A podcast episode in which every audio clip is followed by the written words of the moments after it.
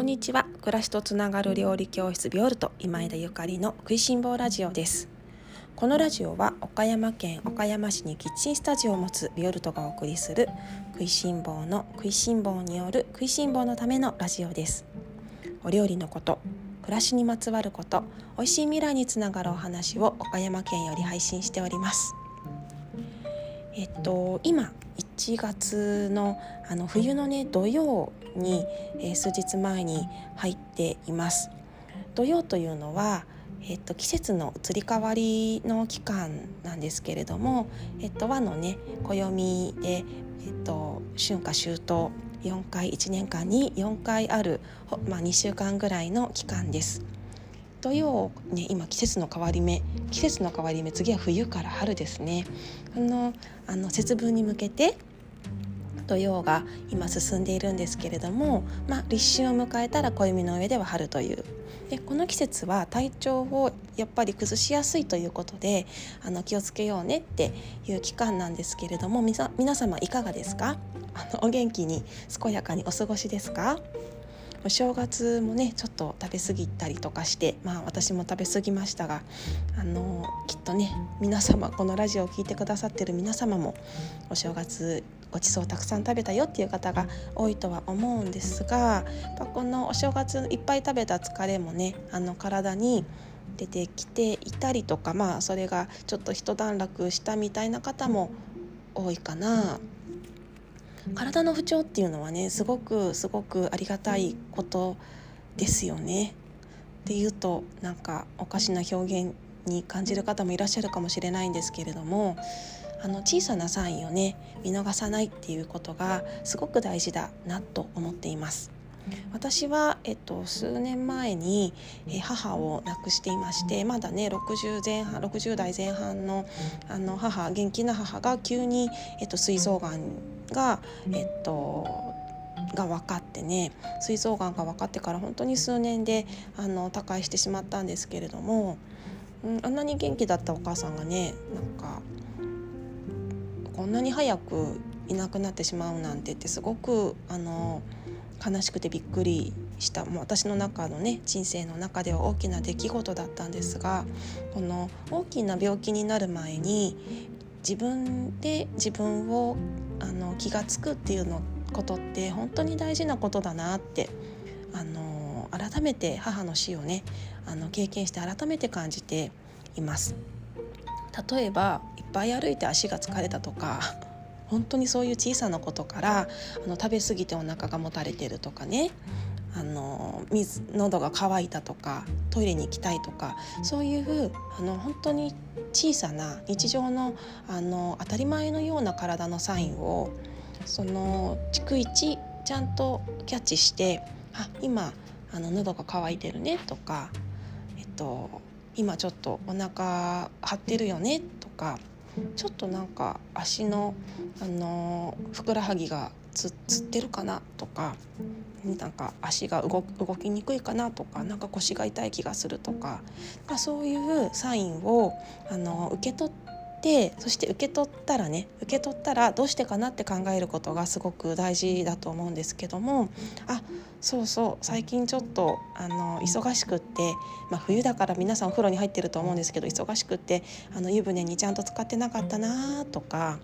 あの忙しくってあ今日一日お水飲んでなかったなとか私よくあるんですけどあ夕方まで今日なんか水一滴も飲んでなかったっていうことがよく あのあるんですけど。とかあの、ね、そういう小さなサインを見逃さない見逃し見逃さずにサインがあった時にちゃんとそれを受け入れてどうしてかなって考えることが私はあのとても大事なことだと考えています。で1月お正月が終わって1週そうだな1週間ぐらい経った時かな口の中に私も口内炎のような口内炎っていうかねなんか口の中が腫れて行って片っぽだけ「ああそうだよね食べ過ぎですよねごめんね」って体にあの言いながらねもうどうしようもないからあんまり食べ過ぎないようにあの 気をつけながらねあのしていたらもう気が付いたら口の中はあの正常なね健やかな状態に戻ってあなんかちゃんとこうやって体が食べ過ぎた自分に反応してくれていてありがたいなと思ったりとかあのしています。最近はそうだな。そんなにあの体調が悪いこともなく、まあ、なんか最近よく眠れるんですけどね。冬だからかな。もう冬眠。寒すぎて冬眠で眠いのかもしれないんですけどね。なんか毎毎日よく寝るなって自分のことを観察しながらあのいるんですけどあ皆さんも是非ねあの自分の体を客観的にあの観察してみてあちょっと最近ここがこうだなと思ったらその原因をね探ってであそうだったなってうん、日常を振り返ってあげることってすごく大事だと思っています。そしてあのその、え体のサインっていうのはもちろん体だけじゃなくって心もそうだなって思っていてね例えばかうーんなんかモヤモヤするとか最近モヤモヤするとかね。あとは最近あのお茶碗洗うのが嫌だとか最近部屋があの片付かないなとか そういうあのことも心のサインの一つだと思うのでそんな時にあどう私の今の状態どうかなって振り返ってあげることってすごく大事なことかなと思ってます。他にもあのね体のサイン心のサインね、まあ、イラッとしたりとかするのも私は心のサインの一つだと思っていてうんあんまりイライラしないで怒ったりしないで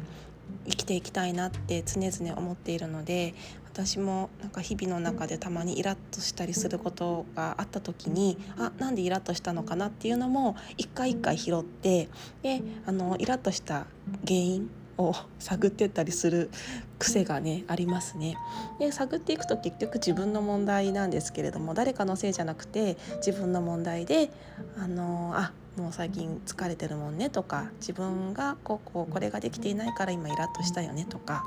自分が急いでるからイラッとしたよねとかかそういうふうにあの紐づ紐解いていくとなんか毎日結構健やかにご機嫌に過ごせるななんて思っています。人間はあのうん完璧じゃないからいろいろ凸凹でいいと思うのでイラッとしてイラッとする自分がいてもいいしお茶碗洗いたくない自分がいてもいいしあの腰が痛かったりなんか今日は外に出たくないなってもやっとした日があってももちろんいいと思うんですけれどもでもまあできるだけね自分が毎日心地よく過ごせるのが何より一番だと思うので自分があの一番自分が健やかだと自分が幸せだとみんな周りのねみんなに優しくしたりとかする余裕ができるのでまずはあの誰かのためを考える前に自分に優しくしてで自分の心や体を整えてからあの周りの人にいっぱいいっぱい幸せをあの与えられるような人になれたらいいなと思っている今日この頃です。料理の話と全然関係ないけれども、ね、寒くってねかそんな気持ちの方もいらっしゃるかななんて思って今日はそんな話をしてみました。先日星読みの話をしたら思いのほかすごすごい反響でしてあ料理教室のねなんか食いしん坊ラジオなんて言いながら星のラジオをして星の星のラジオになってでそれが一番反響があるっていうのはどういうことなんだろうなんてちょっとニヤニヤしてるんですけどやっぱりあの多くの方がね毎日楽しく、えー、自分らしく過ごすためにうん生きていらっしゃるんだなと思って同じだなと思ってほっこりしています。料理教室でも星の話をあのたまにしたりとかあと最近も私もあのいろいろまだね本を読み続けたりとかいろいろしてるんですけどその星に星星読みに出会ってすごく良かったなと思っていることはうんとね凸凹でダメダメな人間もいいじゃん凸凹でいいじゃんって自分で受け入れられるようになったことかな。先日ギリシャ神話をちょっとあのかじったんですけどかじったんだけどね。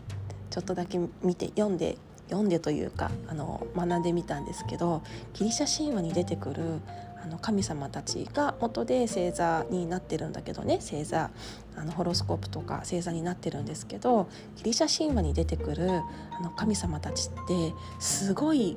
ですよねあの全然なんか神様神々しいっていうよりかはやりたい放題であの欲の丸出しというかそして やりたい放題でなんか何とも人間らしい あの神様ばっかりなのね。ででその神様たちが星になってなんていう風なあなお話に締めくくられるんですけれどもいやもう神様がそれだからね人間だって凸凹でいいですよね。でその星を読んでいくとじゃあ乙女座はこんなあのこんな感じでまあいい悪いじゃなくてねあのいい悪いってただどういう見方をしたかというだけなので例えばあの方はお掃除も得意で綺麗好きだよねっていうポジティブな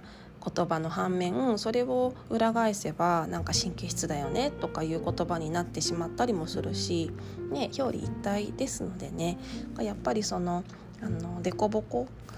人間って凸凹でいいよねって自分も含めてまずはなんか自分のダメなところもいいよねって思うところからなのかなと思うんですけどなんかそういう私はね星を読んで読み始めてみてそんなことに心地よさを感じています。皆様いかがでしょうか？